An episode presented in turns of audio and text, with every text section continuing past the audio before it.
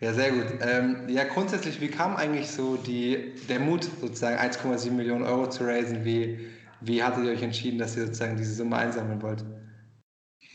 Ähm, das war eher ein gradueller Prozess, glaube ich. Also wir haben äh, damals angefangen ähm, mit, glaube ich, die erste Hypothese war so eine halbe Million, 800.000 Euro mhm. und sind damit losgegangen auf die VCs, haben dann Feedback gesammelt und dann eigentlich Schleifen gedreht an unserem Deck, an unserer Story und ähm, dann hatten wir erste Zusagen bekommen ähm, von einer Angel-Gruppe und die haben einen gewissen Betrag uns damals zugesagt gehabt.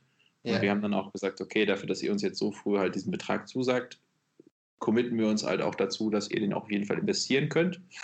Und als dann der VC reinkam und uns zugesagt hat, hat er eben auch gesagt, okay, wir haben auch eine gewisse Mindestanforderung, ähm, was wir halt mindestens reinstecken wollen. Und so ist dann der Betrag ein bisschen höher gewesen als das, was wir ursprünglich vorhatten. Ähm, gibt uns aber jetzt natürlich auch auf der anderen Seite halt natürlich extrem viel Luft, Sachen auszuprobieren und einfach auf das operative Geschäft zu fokussieren, ohne irgendwelche ich sag mal, lästigen Investorengespräche führen zu müssen. Ja, ja. Und äh, je nachdem, wie tief ich da jetzt nachfragen darf, wie kann man sich das vorstellen, so von dem Prozess? Anfangs waren die Angels sozusagen da und wie viel machen die dann letztendlich in der Gesamtsumme aus? Oder was würdest du sagen, ist so eine gute, eine gute Rate?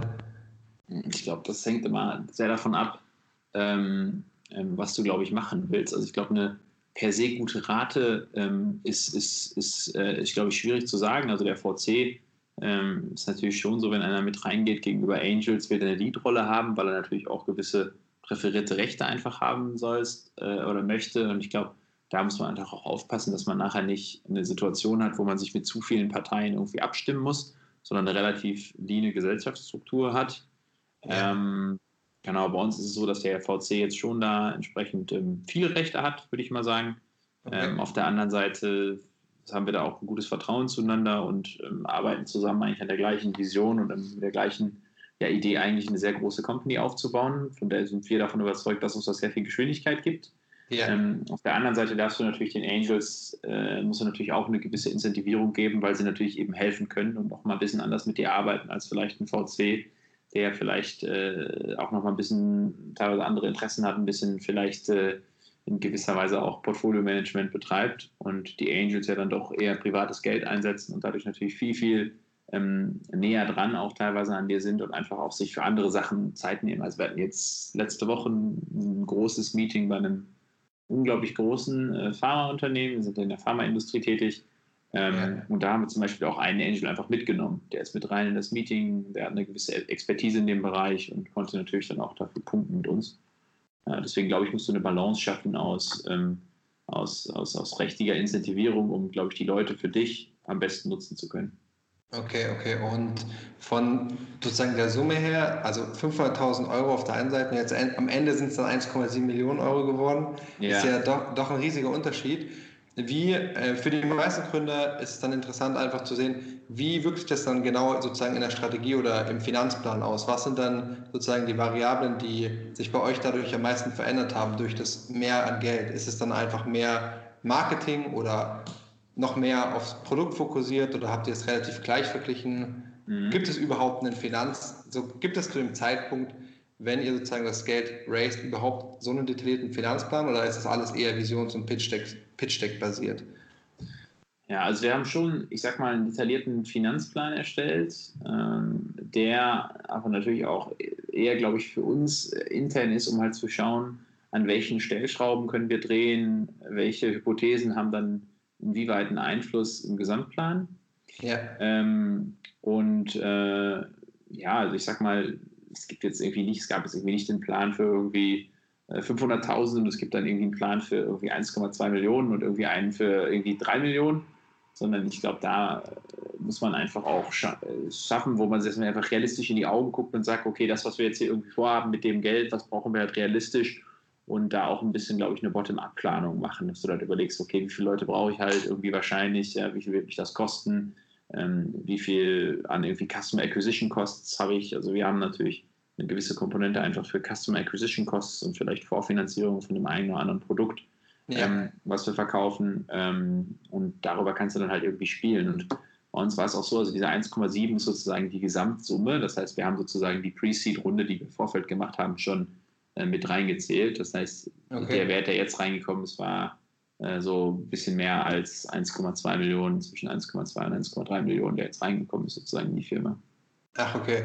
Und genau. ich habe gesehen, als ihr bei APX wart, da hattet ihr eigentlich auch schon Sales gemacht, wenn ich alles richtig mitbekommen hatte. Mhm. Und ähm, ihr habt euch trotzdem entschieden, sozusagen nochmal eine weitere Finanzierungsrunde zu machen. Sagst du, es ist notwendig im B2B-Bereich, ähm, wenn man sozusagen eine Company aufbauen will, dass man ja, das Ganze eigentlich mit Wachstumskapitalgebern macht? Oder was war der Grund dahinter, dass ihr gesagt habt, ihr macht nochmal eine weitere Runde? Mhm. Also per se haben wir natürlich eine Runde gemacht, weil wir nicht profitabel waren und einfach das Geld brauchten und ähm, wir ja versuchen mit unserem Ansatz eine sehr, sehr klassische und eingefahrene Industrie, nämlich Auditierung in der Pharmaindustrie, im Prinzip in der digitalen Technologie neu zu denken. Und äh, wir wollen da sehr, sehr schnell der Platzhirsch werden und auch sehr, sehr schnell den Markt eigentlich ähm, für uns gewinnen. Und als wir nach APX verstanden hatten, so was unser Geschäftsmodell ist und auch gesehen haben, äh, wo wir das Geld einsetzen können, dann ja. war das halt eher die Frage halt, okay, wenn wir das Geld jetzt bekommen, dann können wir entsprechend halt einfach schneller in den Markt gehen und können hier einfach eine solide Company aufbauen. Ja. Ähm, genau, ich glaube, das war so der, die, die Primärmotivation. Jetzt generell zu sagen, ob man im B2B halt Geld raisen muss, ähm, ich glaube, im B2B ist es immer, und gerade wenn du so in klassischen Industrien bist, immer ein bisschen schwieriger, Fuß zu fassen, weil du äh, das Thema MVP-Denke eben ähm, der MVP, glaube ich, im B2B ist dann doch nochmal etwas mehr MVP als vielleicht in vielen anderen Industrien, weil einfach auch, gerade wenn du im Softwarebereich unterwegs bist, die Leute halt mit vielen Tools schon zusammenarbeiten, die eine hohe Kompetenz oder, oder Fähigkeit irgendwie schon mitbringen. Klar, SAP natürlich jetzt auf der einen Seite, aber auch viele andere Tools. Ja. Und deswegen ist, glaube ich, im B2B eigentlich zwei Ansätze sind realistisch. Das eine ist, dass du ähm, versuchst, dein Kerngeschäft irgendwie quer zu finanzieren. Das heißt, dass du irgendwie vorher schon ein bisschen Geld hast oder dass du ähm, versuchst, irgendwelche Projekte zu machen oder so eine Art Co-Development machst. Also, dass du zum Beispiel sagst, keine Ahnung, ich mache was mit der Deutschen Bank zusammen und mache parallel irgendwie äh, ein Beratungsprojekt für die oder ähm, die Deutsche Bank hat irgendwie großes Interesse an deinem Produkt und du entwickelst das gemeinsam und die zahlen dafür gewisse äh, Entwicklungsstunden und haben dann nachher im Nachgang irgendwie einen Vorteil, weil sie dann irgendwie was, ein Revenue Sharing haben oder weil sie irgendwie äh, Zugang zu deiner neuen Technologie bekommen. Das ist ja. der eine Weg. Und der andere Weg ist natürlich über, über Investoren, um einfach zu sagen, okay, wir sind unabhängig, wir arbeiten mit vielleicht mehreren ähm, Kunden auch zusammen, ohne irgendwelche Interessenskonflikte zu bekommen und äh, können uns gleichzeitig halt voll und ganz auf unser Kerngeschäft fokussieren, ohne noch parallel irgendwelche Beratungsprojekte zu machen, die natürlich auch wieder ablenken. Okay, also der Hauptgrund war eigentlich Geschwindigkeit und Fokus sozusagen. Aber genau, ja. Und natürlich, und vielleicht ein dritter Punkt, den man vielleicht noch nennen kann, ist, ähm, dass durch Investoren natürlich auch immer eine gewisse Kompetenz mit reinkommt, wie du natürlich Themen aufbaust. Also Kompetenz im Netzwerk. Der VC kann dir natürlich ein unglaublich großes Netzwerk bieten, jetzt nicht so sehr vielleicht zu Kunden, aber zumindest halt zu anderen Gründern, zu gewissen Experten, wo du dich einfach sehr yeah. schnell austauschen kannst. Ähm, und natürlich auch eine Erfahrung als sich, also der Sparringspartner, der halt reinkommt von irgendwie, welche KPIs habt ihr dich regelmäßig hinterfragt, challenged, ähm, äh, bisschen einfach so, hey, ich habe mal irgendwie was überlegt, was meinst du dazu? Halt Sparringspartner bei sehr kreativen Ideen. Ach, okay. Jetzt, als ihr bei APX reingegangen seid, hattet ihr ein Geschäftsmodell, was sozusagen nicht das Ideale für euch war, wenn ich mhm. mich recht erinnere. Ja. Ja. Und in der Zeit bei APX, da habt ihr auch ein paar Berichte sozusagen drüber geschrieben, hat sich alles geändert und ihr habt sozusagen das Geschäftsmodell gefunden, mit dem ihr jetzt arbeitet. Ähm, wie war das mit dem Fundraising-Prozess? Hat der sozusagen die ganze Zeit parallel dazu stattgefunden oder war das komplett separat, einfach nur ein sehr kurzer, zeitlich ja. abgetrennter Prozess? Wie kann man sich das vorstellen? Ja, Weil das also ist ja doch beides sehr zeitaufwendig sozusagen.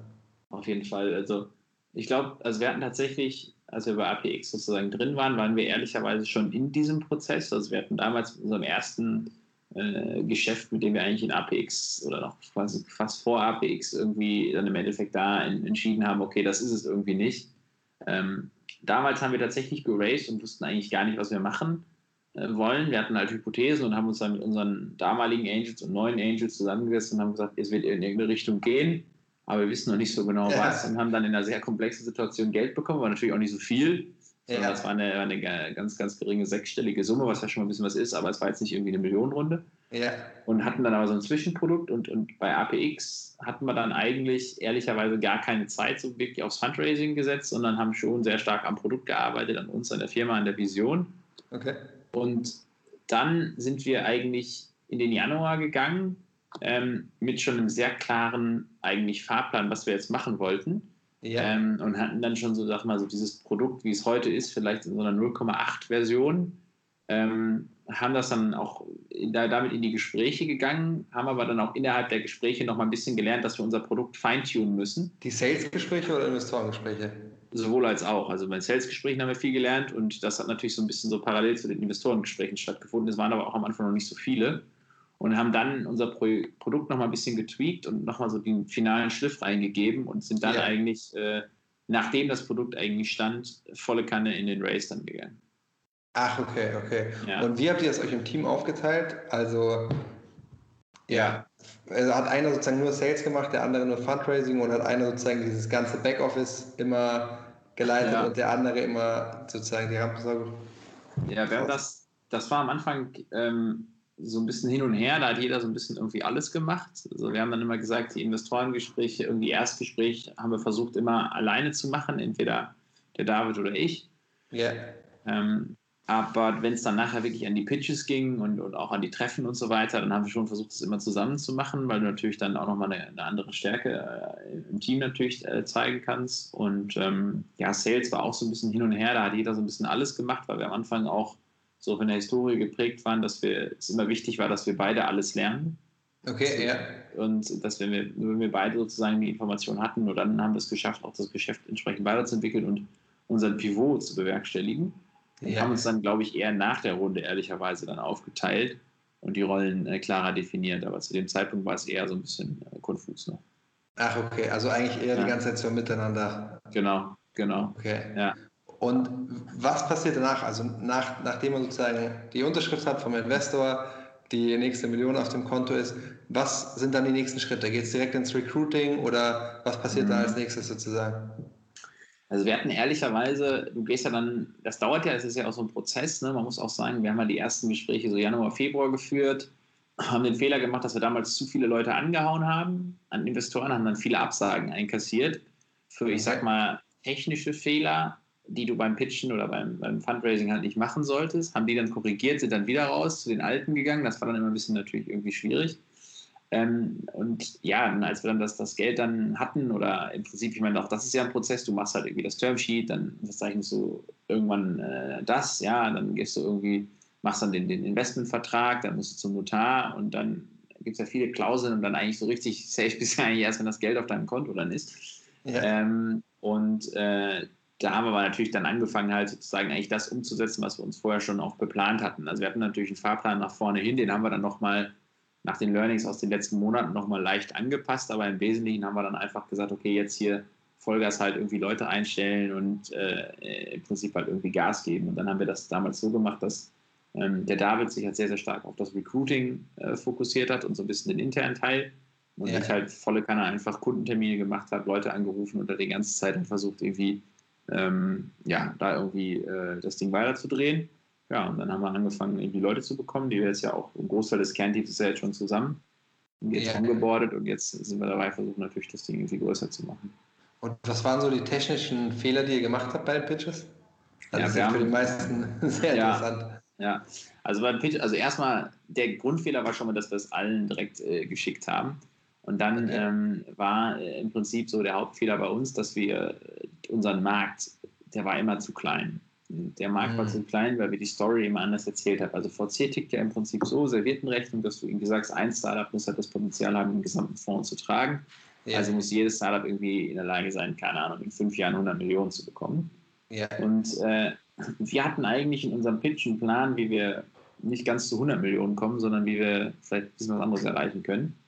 Ähm, das war für uns immer so ein Schritt eins, aber wir waren auch so ein bisschen aus dem alten Modell so ein bisschen geprägt. Da hatten wir sehr, sehr viele Hypothesen, sehr viele Versprechungen und einen riesigen Markt und ein riesiges Thema, aber es war sehr, sehr wenig greifbar.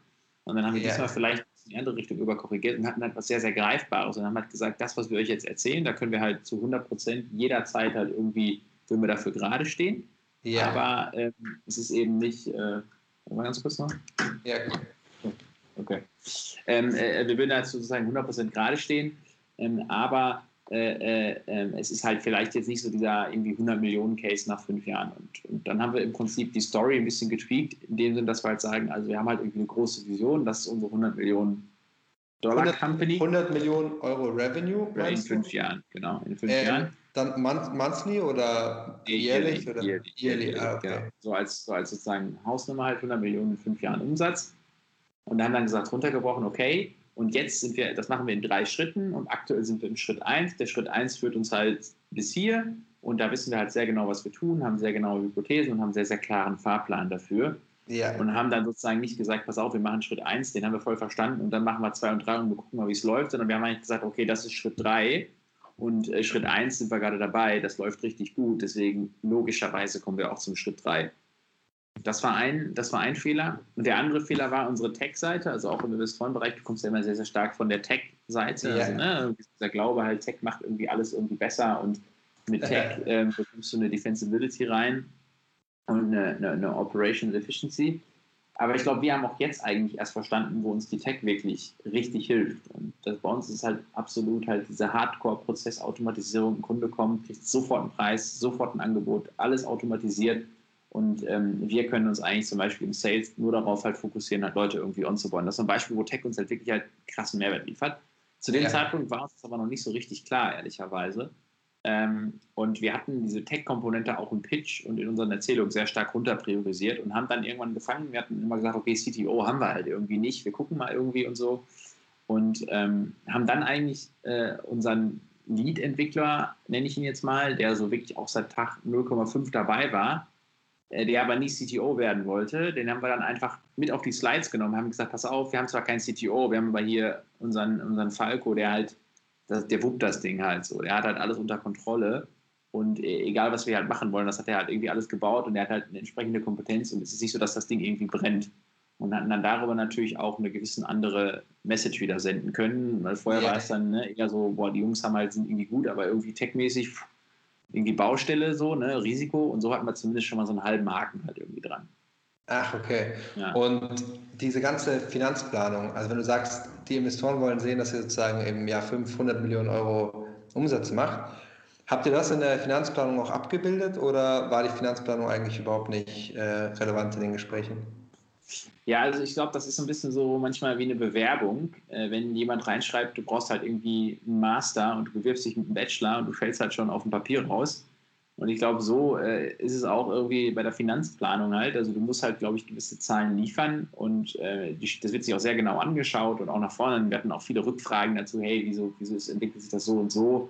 Wo man auch da ganz ehrlicherweise auch mal sagen muss, du kannst vielleicht, also alles ist halt ein Plan, du kannst nicht mal sechs Monate hundertprozentig irgendwie genau natürlich ja, ja. vorhersagen aber du hast natürlich eine klarere Idee, was deine Kosten zumindest sind, vielleicht äh, für die nächsten zwölf Monate. Ja. Und deswegen haben wir natürlich schon versucht, so gerade in den ersten Monaten halt eine extrem realistische Planung in dem ersten Jahr und danach ist es halt, wo du halt sagst, okay, ähm, was ist halt irgendwie halt, was macht halt irgendwie Sinn auf der einen Seite ne, von, ich sag mal, Investment, Investmenthöhe und das, was du bekommen willst und was ist auf der anderen Seite halt noch eine Zahl, die du halt auch vertreten kannst, weil wenn du jetzt halt reinschreibst, in drei Jahren irgendwie 100 Millionen und in 90 Ländern und was auch immer. Das kannst du natürlich auch nicht selber vertreten, sondern du musst schon ambitioniert sein, aber trotzdem halt mit einer gewissen, auch, ich sag mal, Sicht, Sichtweite deines Ziels. Ja. Und äh, klar, aber ich glaube, niemand kann mir erzählen, dass er einen Finanzplan innerhalb von, weiß nicht, ab drei Jahre oder so, dass er genau weiß, welche Kosten halt irgendwie fangen. Das, das muss in sich schlüssig sein und das Modell muss funktionieren und skalieren, aber meine, was dann da genau steht, you never know halt, ne? Ja, ja. Und das Fundraising an sich unterteilt sich ja eigentlich in zwei Teile. Also einmal die Materialvorbereitung sozusagen und einmal dann wirklich dieser Sales-Part, in dem du sozusagen mit den ganzen Investoren redest, die davon überzeugst. Wie viel Zeit hat sozusagen der jeweilige Teil bei euch beansprucht?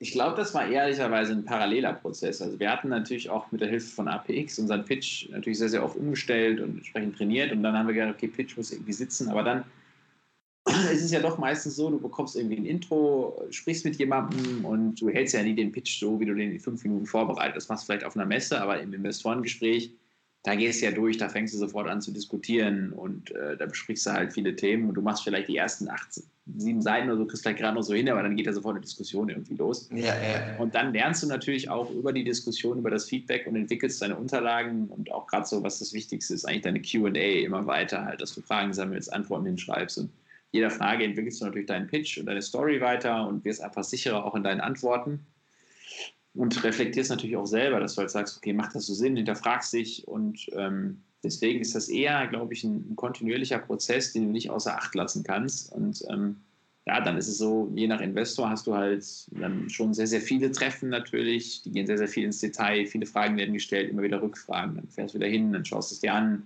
besprichst nochmal und aktualisierst eigentlich kontinuierlich Dokumente. Ja, ja. ja. Und äh, wie seid ihr an die Investoren rangegangen? Also wie habt ihr sozusagen diesen Outreach betrieben? Wie war das einfach nur über euer Netzwerk, dass ihr euch habt weiterempfehlen lassen oder was? Vielleicht hast du da ein paar Tricks. Ich glaube, wir haben tatsächlich wenig, glaube ich, Cold Outreaches gemacht, sondern eigentlich immer mit Netzwerk. Wir hatten ja den Vorteil, mhm. dass wir damals schon in unserem ersten Produkt extrem viele Intros bekommen hatten und viele von den Investoren sozusagen uns in Anführungszeichen kannten. Ja. Also wir hatten halt mal mit uns mit denen getroffen, mal mit denen gesprochen. Und diese Kontakte haben wir dann, haben wir dann reaktiviert. Aber ich glaube, generell sollte man versuchen, immer mit Intros zu arbeiten. Ähm, und was man da einfach machen kann, mal bei LinkedIn halt schauen, äh, wer ist halt irgendwie ähm, von den Investoren ähm, äh, da irgendwie bei LinkedIn und wer ist halt mit wem vernetzt und halt idealerweise hast du halt irgendwo eine Überlappung im Netzwerk. Und ich glaube, gerade wenn du in der Startup-Szene unterwegs bist, kannst du immer irgendjemanden, der irgendjemanden kennt. Ja. darüber kommst du meistens ein bisschen warm rein. Das ist meistens besser. Hattet ihr eine Liste sozusagen mit ein paar hundert oder ein paar tausend Investoren oder ja. äh, habt ihr sowas gar nicht gemacht? Wir hatten eine Liste, aber die war bottom-up. Das haben wir einfach alle draufgeschrieben, die wir kannten und haben dann noch ein bisschen dazu aus unserem Netzwerk halt jeder sagt, ach, habt ihr mit denen schon, habt ihr mit denen schon? Dann ist die so ein bisschen so gewachsen. Und ich glaube, okay. da waren so, so 60, 70 Investoren tatsächlich drauf. Ähm, ja, und mit denen haben wir dann gesprochen. Ja, Viele fallen natürlich auch per se halt irgendwie raus, die dann halt irgendwie zu irgendwie later stage sind oder irgendwie vom Themengebiet irgendwie nicht so richtig passen. Genau. Ja. ja, weil man hört ja immer wieder, dass sozusagen diese Liste eigentlich das Wichtigste ist und am Ende viele sozusagen daran scheitern, dass sie einfach eine zu kurze Liste gebaut haben und dann während dem Prozess einfach merken, hey, mir gehen jetzt gerade die Kontakte aus, die ich angehen kann und ehrlich so die richtig, wie soll ich sagen, die Zeit dazu haben, es nochmal neu anzugehen. Ja, wahrscheinlich, Aber, wahrscheinlich ist das richtig, du sollst auf jeden Fall mit den Prio 3, das ist das, was wir auch nicht gemacht haben, eigentlich so solltest dir wahrscheinlich eine Liste machen und halt überlegen, ähm, mit wem sprichst du, was sind so Leute, die du halt irgendwie Prio 3-mäßig halt nicht unbedingt, was heißt nicht haben willst, aber wo du halt sagst, okay. Ne? Ähm, ja. Und dann äh, äh, du kannst ja auch unglaublich viel Zeit damit verbringen und dann musst du einfach über diese, vielleicht, du doof, klingt Prio 3 halt lernen, deinen Pitch, deine Story. Und dann ist es, glaube ich, ganz wichtig, dass du halt extrem schnell oder innerhalb dieses Prozesses halt versuchst, sogenannte FOMO halt aufzubauen, also Fear of Missing Out und das Beste ist natürlich, wenn du einfach halt dir einen Investor halt entweder extrem viel Zeit widmet und das sind halt irgendwelche Runden oder du halt eine Zusage hast, ein Termsheet und was auch immer. Und so war das bei uns halt irgendwie auch. Also wir hatten halt ähm, viele Gespräche geführt mit einem sehr, sehr intensiv immer wieder und dann sickerte das so ein bisschen durch. Dann hatten da andere wieder von Wind bekommen, die uns vorher auch schon mal abgesagt hatten. Die sind dann wieder zurückgekommen in den Prozess. Dann hatten wir auf einmal ein Termsheet irgendwie halt vorliegen. Die Nachricht musst du natürlich dann auch für dich irgendwie nutzen und ein bisschen streuen. Und dann ist es auf einmal richtig schnell gegangen. Dann wollte auf einmal jeder nochmal treffen und jeder nochmal ein Partnermeeting machen und jeder hatte noch seine letzten Fragen und jeder hat halt gesagt, wir geben dir halt bis dann halt Bescheid, reicht das? Ach, krass. Das führte dann halt dazu, dass wir dann sehr schnell dann auf einmal das zweite Termsheet dann vorliegen hatten, wo wir dann halt noch ein bisschen natürlich verhandelt hatten. Das war natürlich mit unserem jetzigen Investor auch Cherry und haben das dann unterzeichnet und das ging auch, glaube ich, auch recht schnell und, und sind dann eigentlich zurückgegangen und haben dann gesagt, okay, ja, Fundraising ist halt vorbei. Ähm, jetzt ist halt der, der Prozess, Prozess zu Ende. Okay, okay. Und wie viel Zeit hat euch das Ganze gekostet, also der ganze Fundraising-Prozess? Das war, glaube ich, also wirklich der intensive Teil, würde ich sagen, war so anderthalb Monate. Das hat man auch in unseren Zahlen natürlich gesehen, weil das war schon anderthalb Monate sehr, sehr intensiv, wo du auch im Kopf halt irgendwie dabei bist, wo, ja, wo natürlich irgendwie viele andere Sachen einfach liegen bleiben. Ja. Und sozusagen den Investor von ähm, ja, erstem Kennenlernen zum letztendlich Vertragsabschluss Abschluss zu bringen. Äh, was sind da so die Hebel, die ihr gesetzt habt? Hattet ihr einen Newsletter, in dem ihr dann sozusagen diese Infos immer gestreut habt mit dem Termsheet oder habt ihr es subtiler gemacht? Wie seid ihr da vorgegangen, dass die, diese, diese FOMO sozusagen aufgebaut wird? Ja, also wir hatten die FOMO dann nur noch mit denen sozusagen, die bei uns im Prozess dann im Endeffekt noch drin waren. Und da hatten wir einfach Jahre, die waren noch mit uns im Prozess, die hatten ab und an mal Fragen und einfach mal, ja, ehrlicherweise ganz direkt halt gesagt, ähm, hey, ne, ist halt hier jetzt irgendwie ein Termsheet gekommen oder wir hatten irgendwie, ein, dann waren wir bei einem Investor irgendwie im Büro, äh, der dann ähm, auch nicht in, in, in, Berlin sitzt, die sitzt zwar in Berlin, aber wir waren halt in einem anderen Büro von denen und haben dann halt einen Conference Call gehabt mit einem anderen Investor und im Hintergrund hast du halt irgendwie das Logo von dem Investor halt gesehen, sodass halt jeder sofort wusste, okay, die sind halt da gerade im Büro und so, da scheint halt irgendwas zu laufen. Yeah. Und, aber jetzt über Newsletter haben wir das nicht gemacht. okay, ja, geil. Ja. Und ja. Ähm, ja, wie, wie, also wenn du sozusagen jemand anderen das Fundraising in sieben Tagen beibringen müsstest, äh, was, würdest, was würdest du sagen? Wie würdest du vorgehen? Was sind so die wichtigsten Punkte zusammengefasst? Ja, also unabhängig davon, wie du den Prozess halt angehst, also sieben Tage ist natürlich sehr schwer, Feedback zu bekommen. also nicht ganz einfach kurz sieben Tage Zeit, ist sozusagen jemand beizubringen. Ja. ja, also ich glaube, ähm, als allererstes mal musst du ähm, eine große Vision haben, äh, die du natürlich in deinen Slides irgendwie ähm, natürlich wiedergeben musst. Dann brauchst du ein super gutes Team, was sich ähm, idealerweise ähm, natürlich ergänzt und du musst auch in der Lage sein, die in der Präsentation eigentlich deine Stärken herauszubringen. Und der dritte Punkt, das ist wahrscheinlich dann auch mit, der sozusagen halt die Foundation legt für alles, was du machst. Du brauchst halt Kredibilität für das, was du tust. Und die bekommst du entweder, indem du schon mal was gegründet hast und einfach einen krassen Erfolg hattest, was natürlich schwierig ist als Erstgründer, das hast du einfach nicht.